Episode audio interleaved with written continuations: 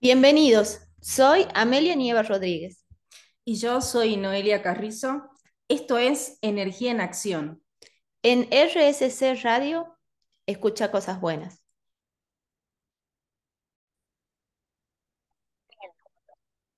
El éxito es simplemente la aplicación diaria de la disciplina. Y con esta frase arrancamos un jueves más acá en este septiembre primaveral. ¿Cómo está nuestra audiencia? ¿Cómo están todos ahí? Yo muy feliz de estar un día más aquí. ¿Cómo estás, Noé? Hola, Ame, ¿cómo estás? Buenas tardes para todos. Buenas tardes a los que nos están escuchando ahí, como dice Ame, yo también muy, muy feliz de estar un jueves más acá con ustedes en Energía en Acción. Y hoy, ¿de qué vamos a hablar hoy, Chan Chan? Tiene muchísimo que ver con la frase que trajo Ame, especialmente quizás con, con, una, con una de las palabras que dijo, que es la disciplina, la voluntad, esta fuerza que, que recuerdo haber leído una vez en un libro de Joe Dispensa en Desarrollo de su Cerebro. Él hace toda una descripción de cómo funciona el cerebro y bueno, él trabaja mucho con lo que es física cuántica, va contando sobre cómo es la energía en el ser humano y que somos seres que podemos llegar a manifestar.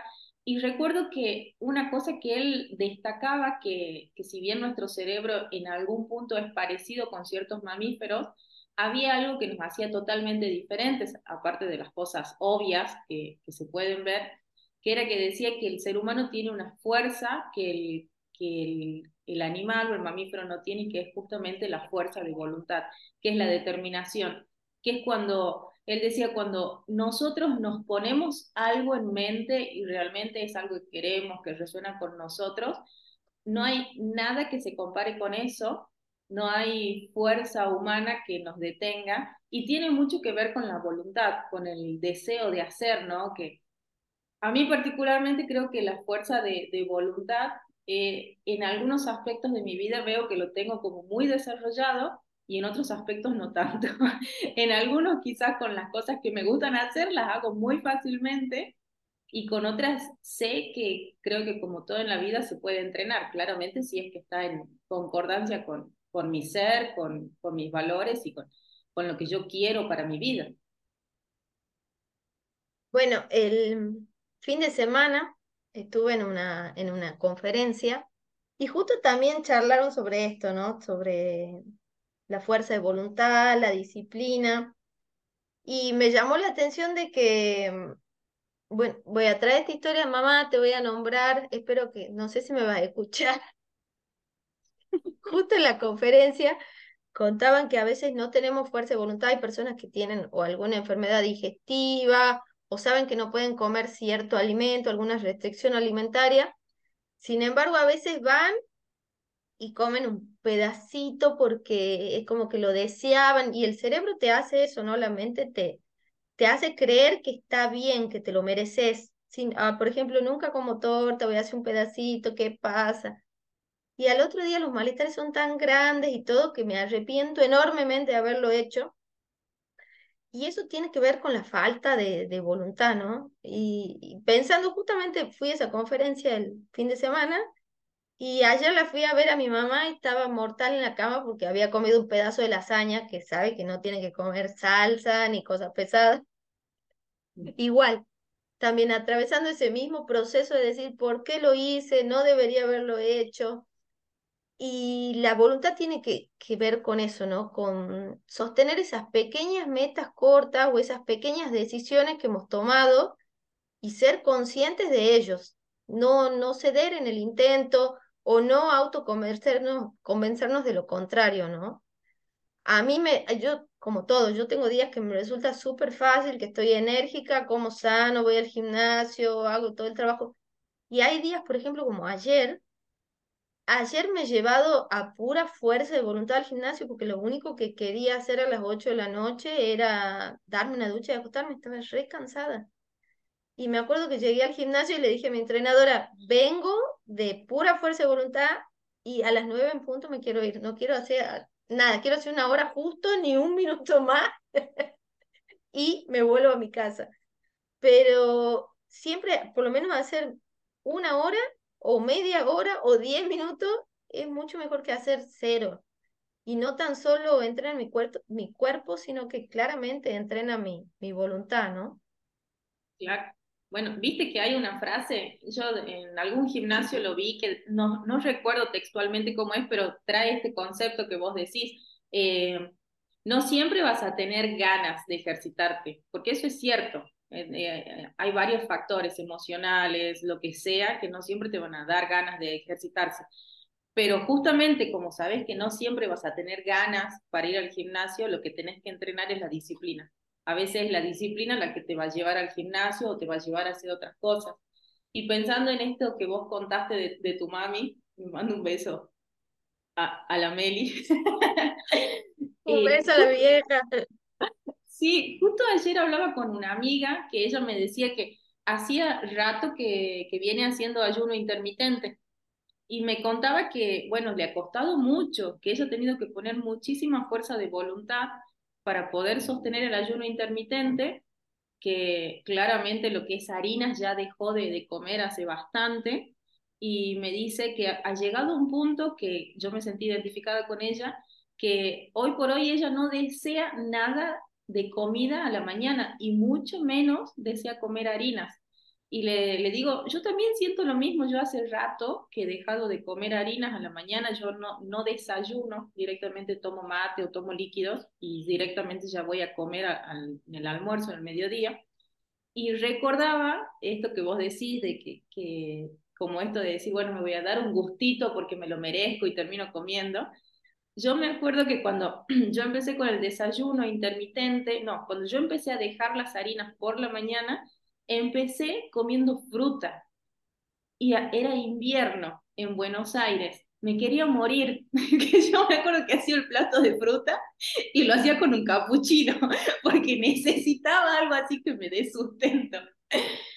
Pero me acuerdo que poner el primer mes me costó un montón, un montón. Me, había costado muchísimo eh, hacer el sustituto de las frutas por el, por la, o sea, la harina por la fruta.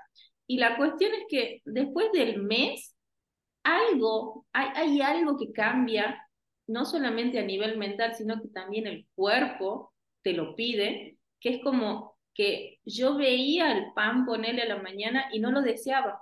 Ya ni siquiera sentir el olor a, pan o la tostada o la factura a la mañana me despertaba el deseo de desayunar con eso. Desarrollé, por el contrario, el deseo de desayunar con fruta.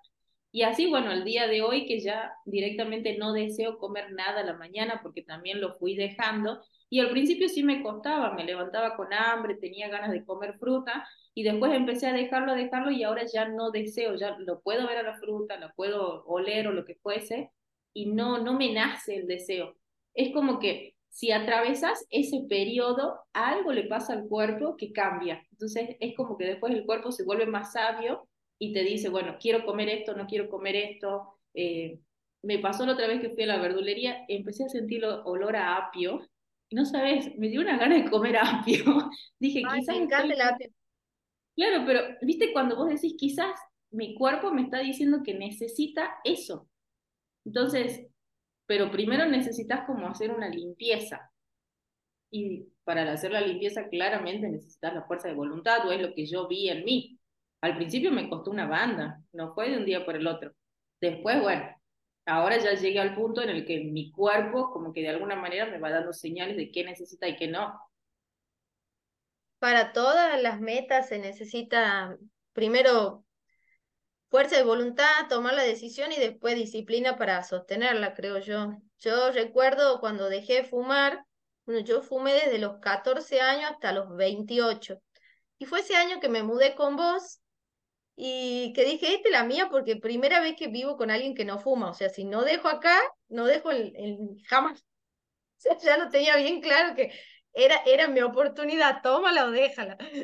Y ahí dije, bueno, ya está, este año dejo de fumar. Recuerdo que en esa época me fumaba un paquete de 20 en el día, era un asco, tenía la uña naranja, el diente naranja, todo.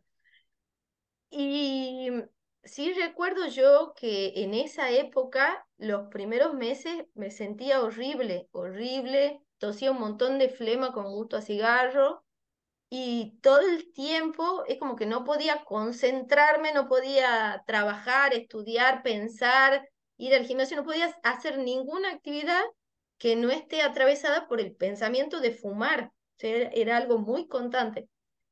Y recién, creo que después de los tres meses de no fumar, empecé, eh, empecé a tener ratos libres mentales, digamos, de poder pensar en otra cosa que no sea el cigarro, ¿no? Y creo que, que ese tipo de decisiones de decir, bueno, cambio mis hábitos, cambio mi forma de vida o cambio los contextos, al principio se necesita mucha, bueno, yo creo que ahí probé mi voluntad y mi disciplina full y ya lo había intentado muchas veces antes. No lo podía hacer porque siempre vivía con gente que fumaba, tenía mi pareja que fumaba, entonces el contexto no, no acompañé en el proceso. Y dije, bueno, ahora que estoy en otro contexto lo, lo puedo tratar de resolver. Y recuerdo que fue un año muy difícil, incluso ya había pasado hasta un año que había dejado de fumar y seguía esporádicamente deseando el cigarro. Entonces, por ahí sí, me acuerdo que hacía me fumaba un cigarrito, después sentía culpa. Y bueno, yo creo que también es importante, ¿no? En ese proceso que le ponemos tanta voluntad y tanta disciplina, también ser compasivos, ¿no? Con nosotros mismos, porque somos seres humanos, a veces vamos a flaquear en el proceso y cuando nos toque flaquear, cuando nos toque comer ese pedazo de más de torta, o tomar esa cerveza de más, o fumar ese cigarro que no íbamos a fumar o lo que sea, bueno, también tratarnos con compasión y con cariño y saber que no es el fin del mundo, no hace falta hostigarnos con un montón de culpa, nada, saber que es un proceso que a veces tiene altas y bajas, ¿no? Entonces, creo que eso también acompaña, acompaña mucho. No, totalmente, va, va a haber recaídas en todos los contextos, porque como decís vos, somos seres humanos. Y la fuerza de voluntad, viste, creo que está en, todo, ¿no? No es solamente en lo que más nos puede llegar a costar o las cosas que sabemos que nos hacen mal y las queremos dejar. Te escuchaba hablar, bueno, conozco también otras personas que están intentando dejar de fumar, es un proceso, sé, sé que es un proceso que no es de un día para el otro, y me acordaba, yo tengo un recuerdo de mi viejo que cuando nosotros éramos chicos, mis hermanos y yo éramos chicos, él fumaba un montón. Yo me acuerdo que fumaba, fumaba, fumaba. Y la otra vez, hace poquito le pregunté, le dije, pa, ¿te fue difícil dejar de fumar? Y me sorprendió mucho su respuesta. Mucho. No sé si mi papá es un, ser extraño de otro planeta o qué, pero no condice con la gente que yo conozco que, que dejó de fumar o está dejando de fumar. Le digo, ¿te fue fácil o no dejar de fumar? Y me dice, sí. Y le digo, ¿en serio? Sí. Le digo, ¿cómo has hecho? No, simplemente un día me he levantado y he dicho que no quería fumar más y he dejado de fumar. Y le digo, ¿pero no lo deseabas? Sí, pero igual no, lo, no, no fumaba. O sea, él, a diferencia de la mayoría de gente que conozco, de un día para el otro dejó de, de fumar. O sea, se puso en la cabeza que no iba a fumar más y no fumó. Ya no sé si es mucha fuerza de voluntad de más o era cabeza dura. Como que por ahí quizás el ser cabeza dura en algunos aspectos sí te sirve, ¿viste? te qué tosudo que es. Mira de cabeza dura que es. Bueno, en ese contexto sí le sirvió. Totalmente. Yo creo que en ese contexto re sirve. Y, y bueno, yo creo que cuando atravesamos esos procesos de cambio y de disciplina, también empezamos a ver las cosas distintas, ¿no? Porque ahora me pasa, ahora actualmente, que ya no, hace años que no fumo, entonces por ahí si deseo fumar un cigarrito, es como, yo siento que es como un regalo para mí, prendo un cigarrito, lo fumo, lo termino y no sé, fumo dos cigarros al año y me siento que es como un regalo que me hago y que está bien, no lo vivo con culpa, no lo vivo, nada, lo disfruto un montón. Y también me pasa con el gimnasio ahora, por ejemplo, es como que durante muchos días de la semana me, me llevo, llevo a mi cuerpo al gimnasio, por más que no tenga ganas. Entonces, hay, días, por ejemplo, los domingos, que me los tomo de relajo, no hago ninguna actividad física y tampoco ya no siento culpa, no siento nada, siento que es un regalo. Mi día de descanso me estoy regalando un día de, de que el cuerpo esté en reposo, de que estar tranquilo. Y creo que también la disciplina y la voluntad nos regala eso, ¿no? Que cuando accionamos ante cosas que antes nos parecían imposibles o la tuvimos que sostener con mucha disciplina, después esos pequeños espacios donde no los hacemos, en vez de ser de culpa, son de regalo, ¿no? No, claro, son como las, las victorias que vas acumulando en el camino. Pensaba que, qué es lo que me cuesta más a mí, que le tengo que poner mucha fuerza de voluntad. Bueno, ahora yo estoy haciendo un, un estudio de posgrado, una maestría, y hay un montón de lectura, pero un montón. Imagínate, yo no estoy acostumbrada a leer así pero textos, me da gracia porque mandan los textos y dicen, bueno, tienen que leer esto para la próxima semana. Tres archivos de 60 páginas cada uno. Entonces, como digo, no, esto no hay chance que yo lo lea, no, no es mi formación, no.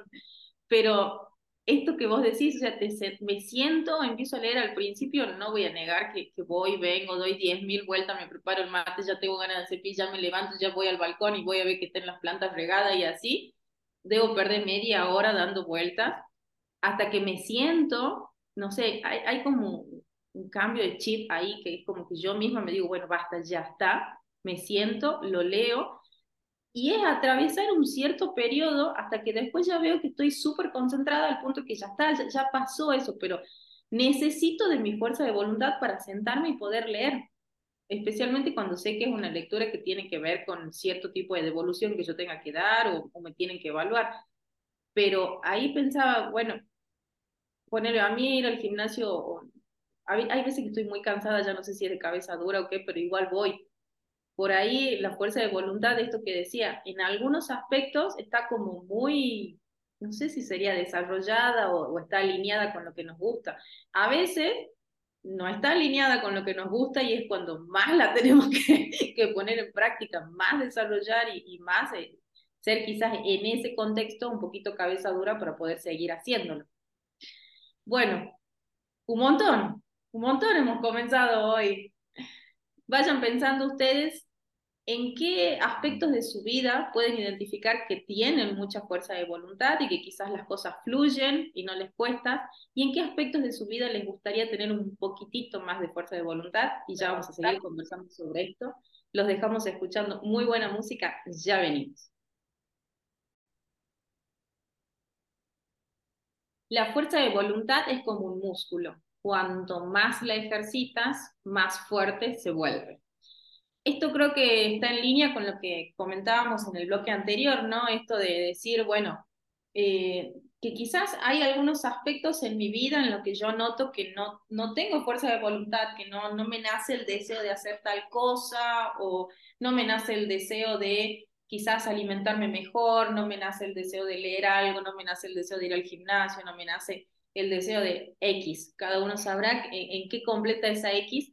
Y, y pensaba que, justamente a mí esta frase me hace mucho sentido porque yo en muchos aspectos de mi vida tuve que ejercitar esa fuerza de voluntad, es como que me tuve que obligar o, también esto que, que dijiste vos, Ame, por ahí el contexto te puede ayudar a acercarte a algo o al contrario, como directamente alejarte de eso, pero de manera inconsciente, porque no, no hay como una motivación, no hay nada que vos veas afuera que, que digas, bueno, eh, esto me, me, ayuda a ejercitar mi fuerza de voluntad, esto me aleja. Entonces, como que pensaba que es súper importante también empezar a identificar en qué contexto estamos cuando queremos empezar alguna actividad o hacer algo diferente en nuestra vida que por el momento no lo estamos haciendo y que identificamos que nos cuesta hacerlo. Qué sé yo, si esto que vos decías, si querés dejar de fumar, pero todo tu contexto fuma, y bueno, ahí la fuerza de voluntad como que tiene que ser el nivel extremo, no sé, nivel mil. Entonces, como quizás ir buscando qué cosas te pueden ayudar para que vayas ejercitando esa fuerza de voluntad y que no tengas que pasar de cero a mil. Se me ocurría eso. Yo particularmente cuando comencé a cambiar los hábitos de mi comida fue en, en una época de mi vida en la que vivía sola, entonces no estaba en pareja, no tenía nadie, y de alguna manera no había, como que no veía tentaciones en mi entorno. Entonces, como que la fuerza de voluntad era, bueno, yo misma decirme, bueno, por más que no me guste, voy a empezar a comer fruta a la mañana. No me gustaba. Y después me empezó a gustar, pero no tenía esa tentación. Entonces, como pensaba, si, si veo que me cuesta algo mucho, también empezar a, a monitorear mi entorno y ver cómo puedo hacer para empezar a ejercitar eso que quiero hacer. Me hace súper sentido e incluso en la conferencia que estuvo el fin de semana, que fue de Pilar Sordo, ella decía que la fuerza de voluntad es algo que le molesta ver a la gente que no la tiene. Y me, me resultó muy curioso escucharlo y, y ella explicaba por qué. Y por ejemplo decía que si vos vas a un cumpleaños y no aceptas la torta, la persona viene y te insiste, pero no vas a comer un pedacito de torta, mira que es mi cumpleaños, le he hecho yo con cariño, o sea, tiene un montón de retórica para intentar persuadirte, ¿no? De hacer algo. Y por lo general sostiene de que las personas que hacen eso son personas que de por sí no tienen fuerza de voluntad y que les incomoda a un nivel subconsciente ver personas que sí tienen fuerza de voluntad y que suele ser la persona que te está insistiendo que, que comas ese pedazo de torta, que tome una cervecita más, que fume un cigarrito más, suele ser una persona que ya se comió cuatro porciones de torta, se tomó diez cervezas, se fumó todos los paquetes de cigarros. O sea, la gente que no tiene fuerza de voluntad suele querer eh, persuadir o disuadir a los otros de hacer lo mismo porque si no está reflejando algo que podría acceder y no lo está eligiendo hacer o no lo está pudiendo hacer, ¿no? Entonces me hizo sentido eso de, de chequear en nuestro entorno cuando el entorno nos está buscando llevar hacia algo que nosotros no elegimos, ¿no? Y que a veces nos dejamos. A mí me pasó en lo personal, yo también cuando empecé a cambiar mis hábitos de alimentación, bueno, hacía mucho no vivía con mi familia, no estaba con mi pareja, nada, y recuerdo que después empecé, eh, las veces que yo iba a comer a mi casa, yo ya no comía carne y todo el tiempo intentaban que yo coma asado, que yo coma pollo o que no se coma postre súper dulce y siempre los rechazaba.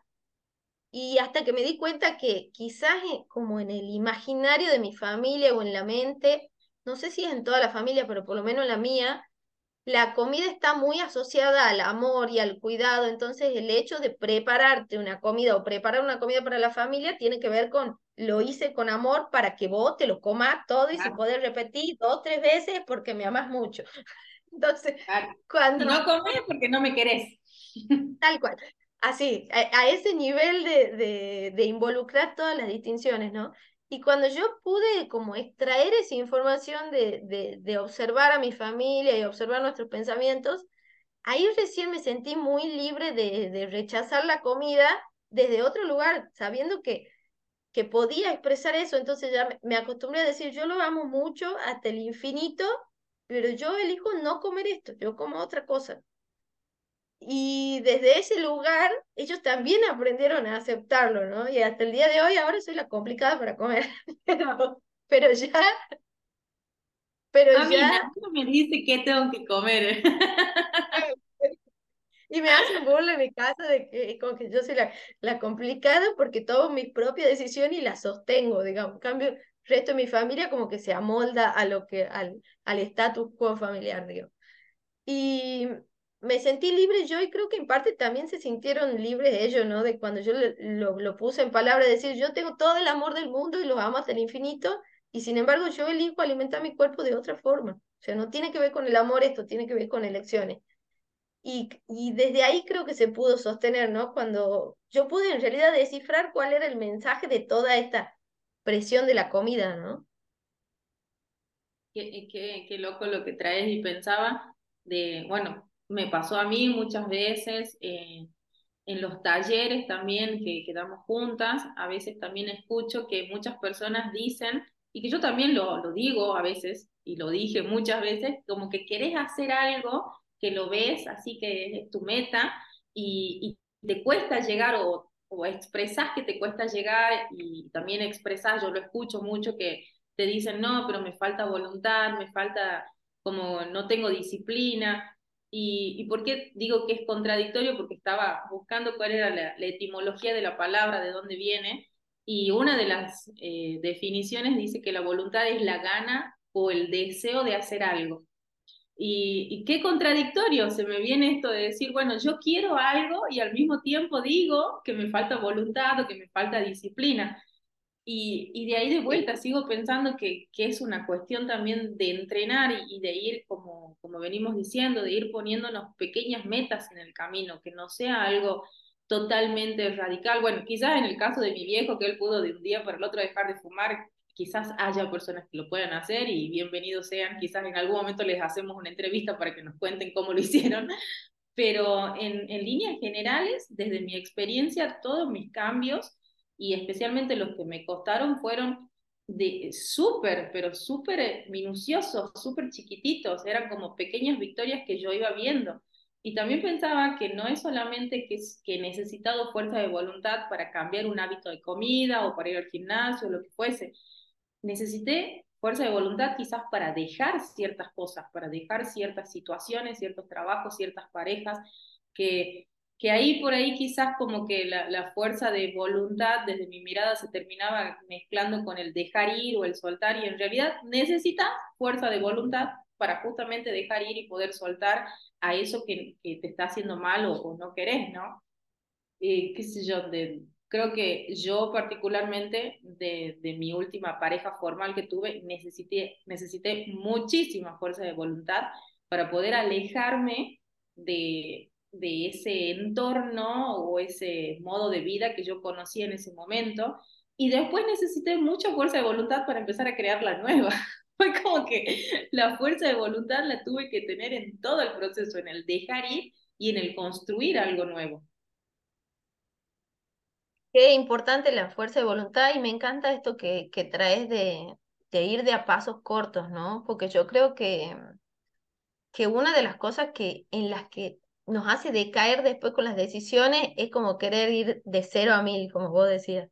Si yo nunca hago gimnasia y voy ese día, entreno tres horas, bueno, claramente después al otro día me va a doler todo el cuerpo y no voy a querer ir nunca más en la vida a entrenar. Y voy a desistir de la meta, ¿no? O si como todo el día y como todo el tiempo comida chatarra y el otro día hago ayuno, bueno, no lo voy a querer hacer nunca más. Entonces yo sí creo que, que saber medir cómo estamos y saber ponernos metas cortas es súper importante porque eso nos va a ir dando esa, esa sensación de que lo puedo lograr, ¿no? Hoy pude hacer 20 abdominales, ah, sí puedo, y mañana puedo hacer 25, e ir de pasos cortos nos va a ir enseñando y nos va a ir mostrando, nos va a dar ese mecanismo de recompensa de que efectivamente sí podemos lograr nuestra meta si vamos pasito a pasito, ¿no? Y también estaba pensando un poco, eh, que ya lo traje antes, ¿no? De, de ser compasivo cuando dejamos de, de, hacer algo, de sostener algo con disciplina. Y a mí me pasó este año que yo me lesioné la rodilla en marzo y pareciera que me lesioné la rodilla y me dieron una licencia de, de no ir al gimnasio y comer cualquier cosa, básicamente. Que, como que te han habilitado como... otra cosa. Es como, ah, me lesioné, bueno, listo. Hago todo mal ahora. Entonces, hasta morir. No sé si en mi cerebro está como muy unido el ejercicio con la energía, con la comida, todo junto. Entonces, como dejé de ir a entrenar, también dejé de cocinar sano, digamos, y empecé como a cocinar más pesado.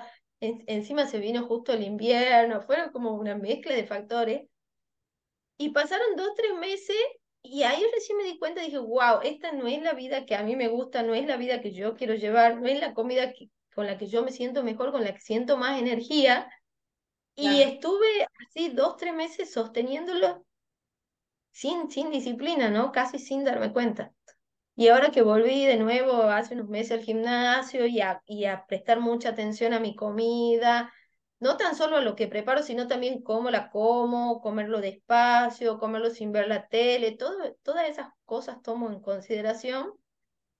Y recién ahora me estoy dando cuenta de, de, de eso grato que me había estado perdiendo, que en realidad me encanta, pero bueno, a veces pasa que, que somos humanos, por más que nos ponemos metas cortas, por más que ya estamos disciplinados y aprendimos a sostenerla, a veces recaemos por, por algo, ¿no? Entonces, también tenerlo en cuenta al momento de, de, que estamos sosteniendo algo, que va a haber momentos de mucha luz y momentos de oscuridad, y todas son partes del proceso, creo.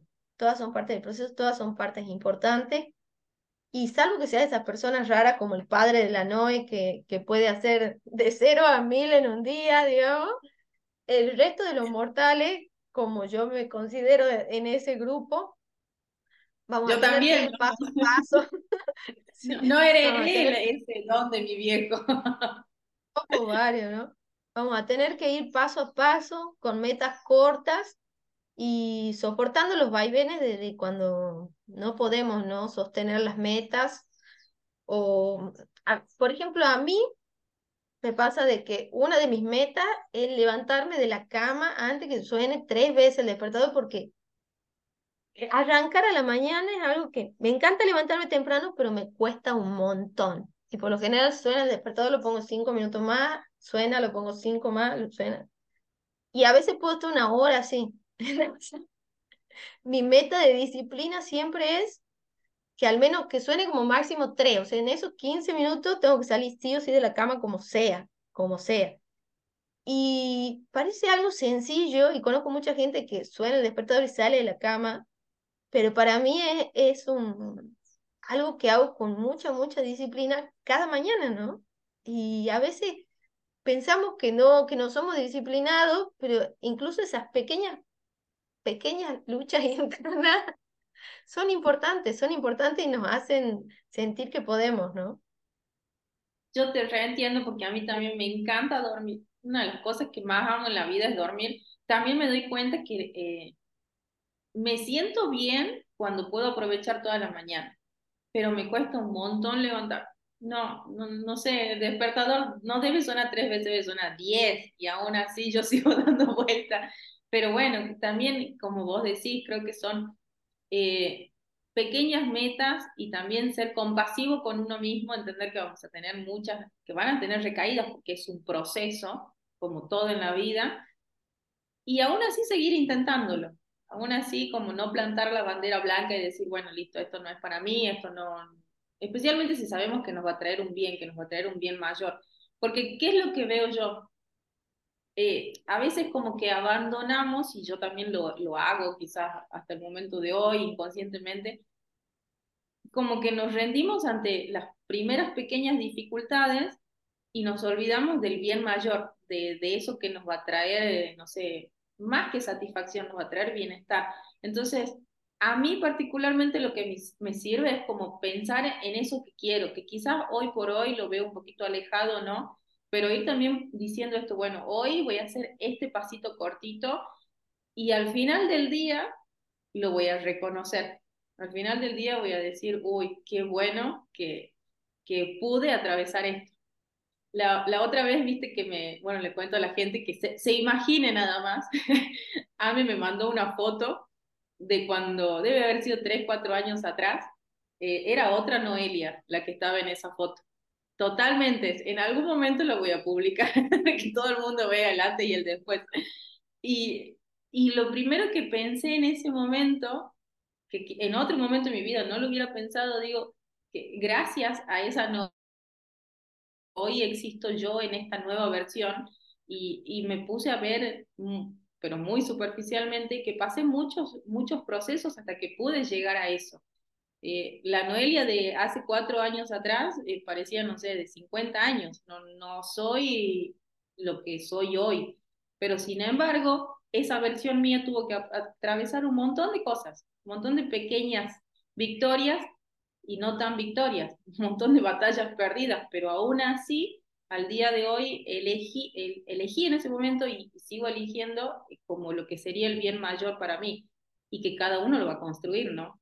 El, mi bien mayor no es el mismo que el de AME, no es el mismo que el de que están ahí, cada uno lo construye y creo que por lo menos a mí eso es lo que me motiva a seguir, de pensar, bueno, ¿a qué quiero llegar? Sé que me va a costar, sé que va a haber días que van a ser buenos, otros no tanto, pero aún así decido seguir. Bueno, les vamos dejando para este segundo bloque, entonces que reflexionen, una, a dónde quieren llegar, como decía Noé, y después que piensen cuáles serían esos pequeños pasitos cortos que van a ir haciendo día a día para llegar a eso, ¿no? A la meta que, que están buscando. Con eso y buena música, los dejamos en este segundo bloque. La distancia entre los sueños y la realidad se llama disciplina. Y lo traigo porque a veces nos contamos el cuento de que no podemos lograr algo, no podemos, no sé, lograr lo que sea, que una forma de alimentarnos, un cuerpo que sea saludable y enérgico, o una carrera profesional, un conocimiento, un viaje, lo que fuera. Y siempre la única distancia que, que tenemos hacia eso es nuestros pensamientos y la disciplina, ¿no? De, de realizarlo. Y creo que, que es tan importante ser disciplinado, creo que, que incluso para mí, para mí está muy vinculada a mi felicidad, ¿no? Creo que, que haber aprendido en mi vida a ser disciplinada me hace ser una persona feliz porque me siento muy feliz de lograr lo que quiero, de saber que puedo hacerlo. Y la idea es un poco transmitir eso, ¿no? De que ustedes que nos están escuchando, si tienen ahí alguna meta que todavía no han logrado, la pueden hacer con, con disciplina. Y quería también traer un poquito la, la distinción de, de la diferencia entre la fuerza de voluntad y la disciplina. Y la voluntad o la fuerza de voluntad son los empujones iniciales, las decisiones iniciales que como que nos motivan y decimos, bueno, voy a dejar de fumar, o cosas así, o voy a estudiar ingeniería, que es un montón, digamos, y es como, y al principio esa emoción de la decisión, voy a comer sano, la emoción te sostiene, la fuerza de voluntad te sostiene al principio esa energía de decir, voy a entrenar todos los lunes y los jueves, y me sostiene la emoción. Pero cuando eso decae, esa fuerza de voluntad y la decisión como empujón inicial, lo único que nos sostiene es la disciplina. Y la disciplina también tiene que ver con, con mi integridad personal y con, con respetar mis decisiones, ¿no? Y con saber que eso me va a llevar a la meta que yo quiero lograr. Entonces, comprender el proceso y comprender de que nos vamos a sentir muy enérgicos y motivados al principio y después no, y después vamos a tener que sostener, por más que no estemos motivados y enérgicos, nos hace que podamos ser personas coherentes con nosotras mismas, íntegras, que podamos respetarnos. Y la buena noticia es que si nosotros de verdad podemos sostener esto una cantidad de tiempo determinado, después eso se va a hacer un hábito. Cualquier cosa que nosotros queramos incorporar, primero la voluntad, después sostenerlo con disciplina y según los autores, hay algunos que hablan de 21 días, hay otros que hablan de tres meses. Si lo logramos sostener durante todo ese tiempo, se hace un hábito. O sea, después de eso yo soy esa persona que estudia todos los días o que va al gimnasio todos los días o que come saludable todos los días y directamente ya no gastamos energía en sostenerlo, se convierte en algo muy sencillo para nuestras vidas. Claro, y ese hábito, como vos decís, entra en el cuerpo. Eh, yo creo que llega un momento que entra en el cuerpo y es cuando el mismo cuerpo te lo pide, el mismo cuerpo ya te pide comer cierta comida, hacer cierta ejercitación. Eh, si estás acostumbrado a, leer, como que después te llega así como el deseo de querer leer. No me pasó del todo todavía, pero creo que ya va a llegar.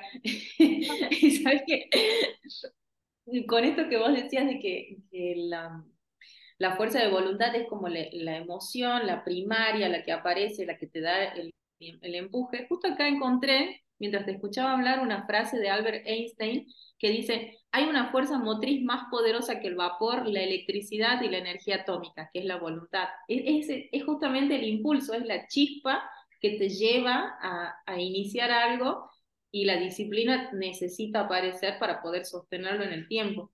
Y también me acordaba que en el gimnasio al que voy ahora, no me acuerdo textualmente cómo es la frase, pero dice algo así como, eh, la fuerza no viene del cuerpo, sino viene del deseo del alma.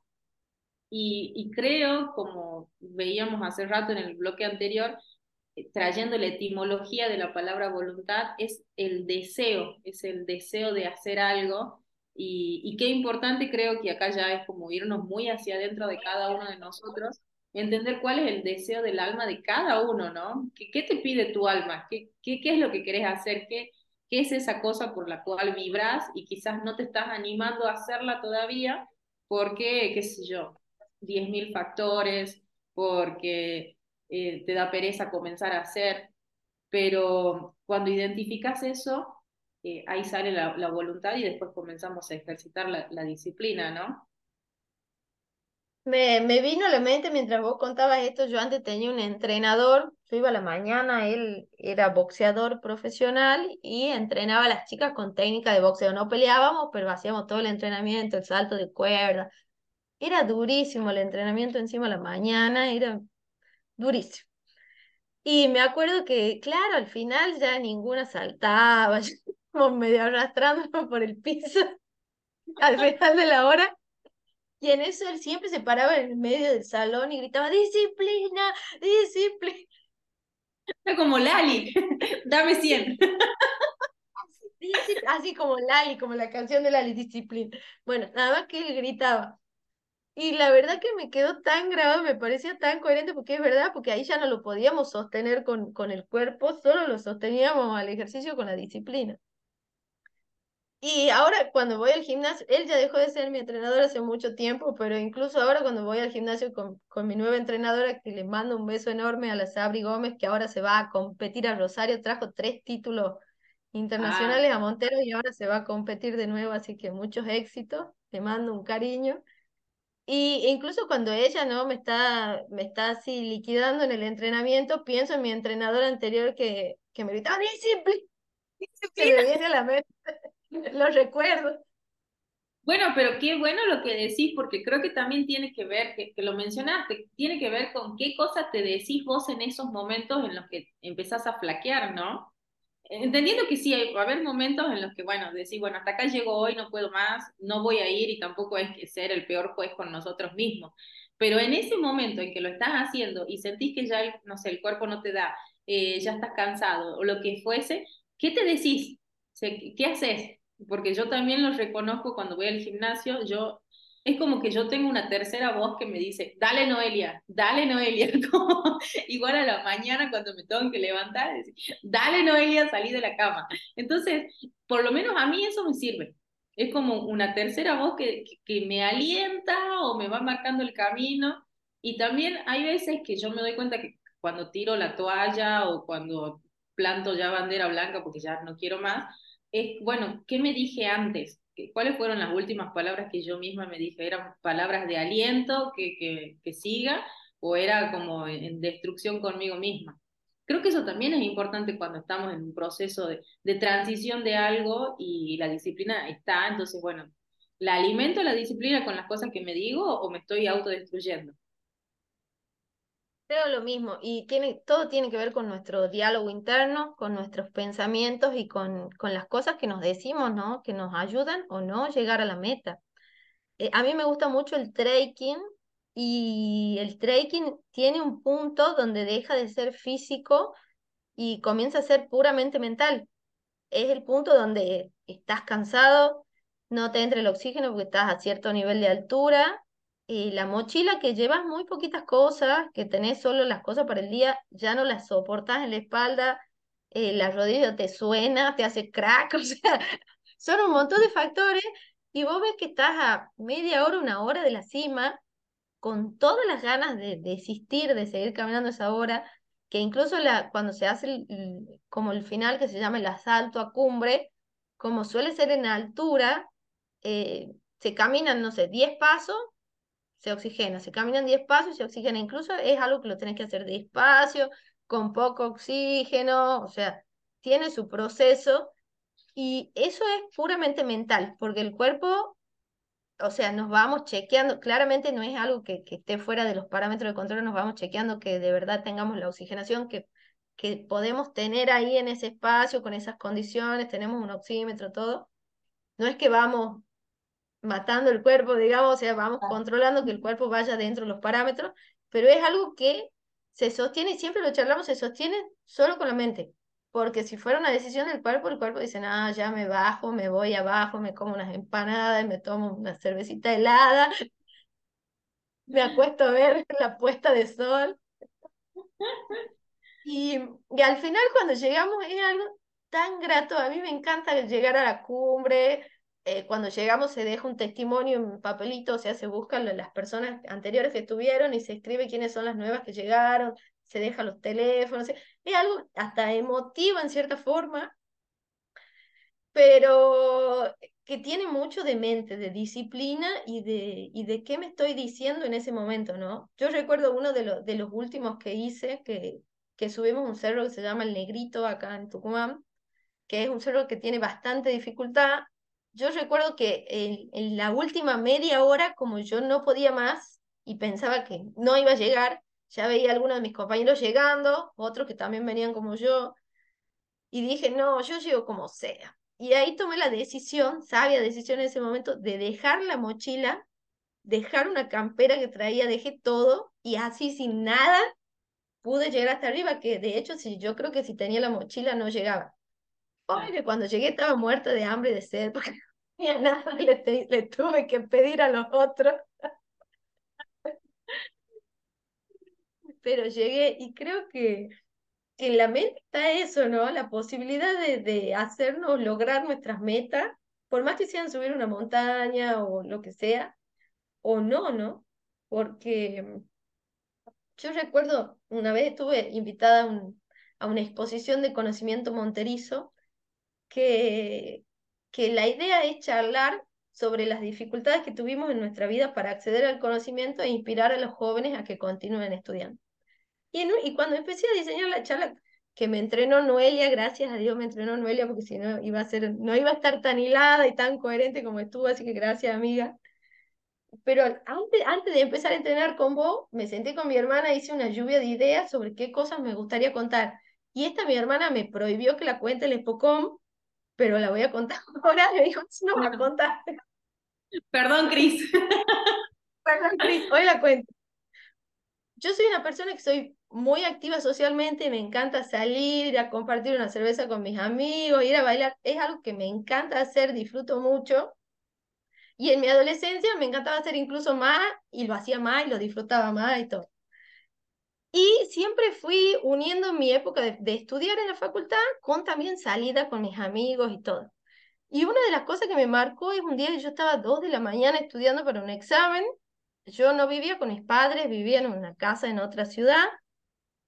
Y recuerdo de dos de la mañana estaba con todas las luces prendidas, la radio, y estaba entrenando con una cartilla de análisis matemático 2, cálculo 3, no sé, unas cosas que eran infumables y que había que sentarse y hacer y hacer. Y en eso que yo estaba, levanto la vista y tenía 10 amigos míos del barrio donde yo estaba viviendo ahora, que era un barrio nuevo, en el portón de mi casa, así, con un montón de, de venían con cerveza, música, no sé qué, y, de afuera me decían, Amelia, sal, baila. Y yo los miraba de atrás de la ventana, así, con la luz tenue, la, las cartillas de análisis. No, pesa. Me que en ese momento sentí una congoja interna de decir, no, yo quiero salir, o sea, yo no quiero estar aquí esta hora, no me merezco dos de la mañana, te seguí haciendo cartilla y, y tuve un momento tan fuerte, tan fuerte de disciplina que salí por la ventana, ni siquiera quise salir por la puerta, porque yo sabía que si salía por la puerta me iba a ir a bailar. El cuerpo se iba a ir solo. Entonces, salí por la ventana le dije, no, no puedo ir, tengo que estudiar.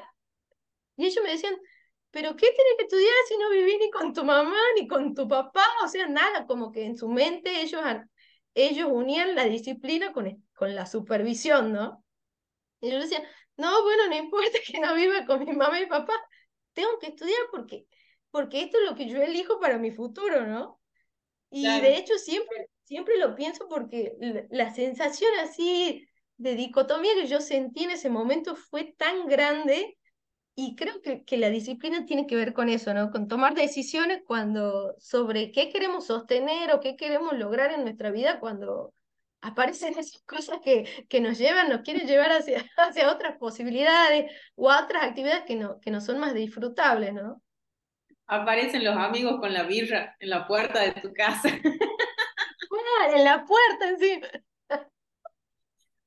¿Sabes que Te escuchaba de esta historia de que vos ibas eh, subiendo la montaña y me, se me viene así como muy metafórico, pero que tiene mucho que ver, que tuviste que dejar la mochila y que tuviste que dejar, eh, bueno, no sé qué otra, la, la campera, eh, y después cuando llegaste tuviste que pedir todo eso en lo, cuando llegaste a lo que querías, ¿no? Y se me vino así como al toque de decir, bueno, ¿qué cosas tengo que ir dejando en el camino? ¿Qué cosas necesito dejar que, que sé que que quizás creo que las estoy necesitando ahí, pero en realidad no. Y cuando llego a lo que quiero, también habilitarme a, a pedir ayuda, a decir, bueno, ya llegué, esta es mi fuerza de voluntad, hasta acá llego, y también pido ayuda, que a veces y desde mi historia personal como que es no, yo puedo hacer todo sola. yo, yo, no a pedir ayuda a nadie porque yo puedo hacer todo sola. Y no, error, muy, muy grande error, porque terminas con una sobrecarga emocional, física, mental, de todo, no sé, de todo lo que te estás prohibiendo vos misma de pedir ayuda. Se me vino así clarito de decir, bueno, estoy en el proceso, me estoy disciplinando y en este proceso hay cosas que voy a tener que dejar y quizás en el camino o cuando llegue también a aprender a pedir ayuda, decir, bueno, mira, eh, estoy dejando de fumar, ayúdame, necesito tal y tal cosa.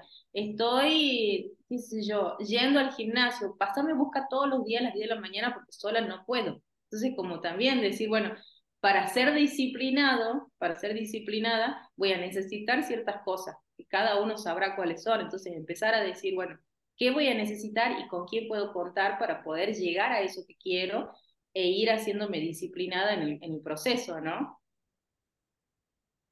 Me encanta.